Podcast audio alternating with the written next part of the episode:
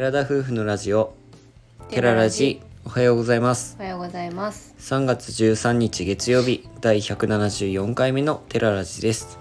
私たちは日本一周バンライフを計画中の20代夫婦です。現在日本一周に向けてハイエースを DIY しています。夫婦でキャンプや車中泊 DIY の様子を YouTube にて毎週土曜日夜7時にアップしています。この番組では私たちの日常や YouTube の裏話ギギターの弾き語りを宮崎弁でテゲテゲにまったりとお話ししています。今回は今 DIY で行っている裁縫のことについてお話ししていきたいと思います。はい。裁縫と言いますと、えーまあ簡単に言えばマットレスとかカーテンとかのまだしてないですけどカーテンは置いといて、ベッドのカバーだね。はい、そういったことをやっております。それで裁縫っていうのはもう正直言って小学校以来やっていないぐらい全然やっていなかったんですけど、ほぼ覚えてませんね。覚えていませんね。そのやったっていう記憶はあったとしても、うん。何を塗ったとか、うん。どちらかというとあの手縫いの方が私は記憶に残ってるかな。ミシンを触ったっていうより。授業の中でミシン触った覚えなかった？いや触ったよ。いやそっちよりもあの手縫いをするじゃん、うん。そっちの方がやっぱ記憶に残ってるかな。軽く触りぐらいしかしてないもん、まあ確かにそうか。ミシンそんなガンガン使った覚えないもんね。で基本操作やって、うん。なんかちょっと縫ってみましたっていうぐらいしか多分やらないでしょ。ナップザックとかって手縫い？ミシンでやるんだっけミシンで作った気がするな。その時に作ったぐらいなのかなじゃまあ言うて手縫いもその時しかつ小物とか作った覚えなかったけあどね、ないね。まあ自分たちはうん。今 DIY の中で裁縫する部分がマットレスのカバーとかを作っているんですけど。うん。先ほども言いましたけどね、はい。何回も何回でも言います。マットレスのカバーを作っております、はい。はい。何？選挙の選挙シーズンだからね一応。うん、それでまあ自分たちなりのデザインにしたくてうん。そのカバーを作ってるんですけど。何回？何回言うねんってもうこれで終わっていいかな今日。はうんカバーを作カります。バーを作ります。作っています、うんでカバーまあを作ってるんです、まあ本題に入りますと、はい。カバーを作ってるんです。もうやめ終わり終わり。ミシンを扱ってるんです。うん。でミシンをもう全然使ってなかったからそもそもミシンがあることさえ知らなかったぐらいうん。使っていなかったんです、まあそりゃそうだよね。うちの母親が、うん。あの結構小物作ったりとか、うん。自分のエプロンとかね作る、そもそもそういう手芸が好きなんだろうね。あなるほど。の編み物とかも結構うん。作ってて、なんかお父さんに手縫いのマフラーだのニニットだったかな、うん。とかそういう洋服とかも作ったりしてあげてたみたい。うん付き合ってた頃かな。素わかんないけよねうん、なんかそういうのしてて私も編み物はよくお母さんに教えてもらってたんだけどミシンは編みだけねにってこと？そうね。編みだけに？編みだけに編み物してたわけなんですけど、はいはい、それは関係ないんだけどね、うん。でミシンはまあ見てたかな？でブックカバーとかお母さんが作ってたからすげえ。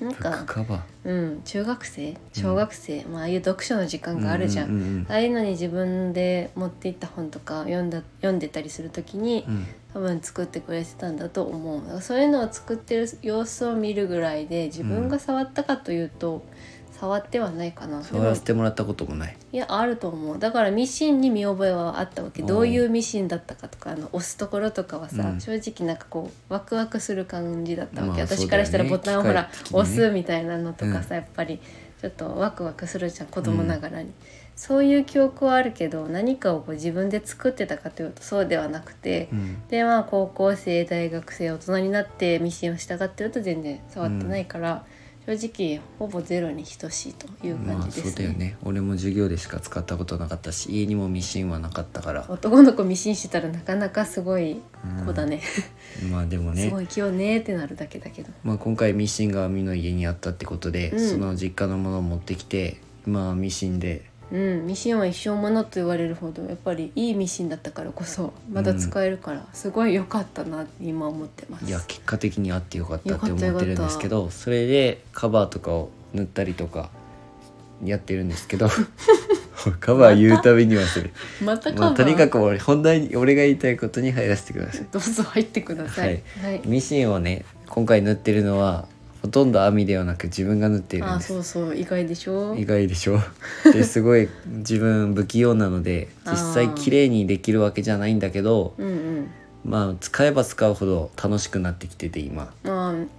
なんか楽しく感じるようになった。くんはねその不器用なのは認めるけど不器用だからこそちゃんと丁寧にするじゃん、うん。不器用だからできないわーじゃなくて不器用だからこそ丁寧にしてくれるから私ももう任せる方が多分綺麗にできるなという感じなので任せちゃってるけど楽しんでもらえてるならよかったです。なんかどんどん楽しくなってきててね。おーそれはないんかできるようになっていくのが楽しいっていう感じ。うん。そしてミシンも速さ調節ができるじゃないですか、うんうんうん。最初ゆっくり丁寧にやってたけど、うん。いやこれじゃ終わらないっていうのと慣れてきたらそれなりにね早くしても全然できるっていう風に考えるとどんどんミシンってまあ本当に基本的な縫い方しかできないんですけど、あの機械に任せてるだけから自分はずらしていくっていうだけなんですけど、それが楽しくて綺麗に出来上がった時の満足感うん、うんみたいなのも考えられてすごく今楽しんで裁縫をやっているところです。い。や本当いろんなスキルがアップしてて、うん。それこそ裁縫のスキルもねちょっとね。レベルアップしたことで、やっぱいろんな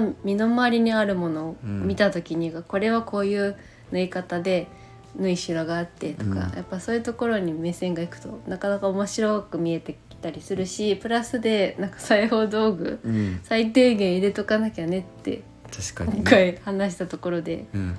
まあ本当手修正いるかいらんか分からんけど、うん。まあ、手作りなだけにねほつれとか出てきた場合には修正できるように針と なんかねリッパーとかね。糸その辺は持っていた方がいいのかなとは思いました、うんあとはミシンを使っててすごいなって思ったのは、思ってあのそれこそ網のお母さんが使ってたってことでもう何十年前のやつだと思うんだけど、こんなにミシンに機能があるのかっていうのを知らなかった。もう直線的に縫うことしか知らなかったから、うん、そうだね。そんな端っこをさほつれないようにジグザグ縫縫いといとかねかさもうめっちゃ縫い方あるじゃん番号で。あるあるそんな風に使っていくんだミシンって最強じゃんってマジで思った。ね。そして最近のだからといってすごいハイテクかっていうとそうではなくてデザイン性とかそのコンパクトさとか簡単さとかプラスされてるかもしれないけど、うん。やっぱ基本的なもの何一つ変わってなくないから、うん。なんかそれもすごくいいなって思った。ちゃんと残ってそれなりに形を変えつつも、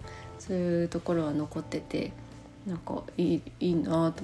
昔のだから昔のって感じもないし、うんない。今のだから今のってのもないから、やっうんぱ長く使えるのってこういうことなのかなと思いながら。うんミッション触っております。網のお母さんに感謝です。大事に使ってたんだなって思うかった。本当よかった。まさかこんな形で使うことになるとは思ってなかったねやっぱこうさ年を重ねて子供とかも自立しちゃうと、まあうん孫ができたりすれば別かもしれないけどね。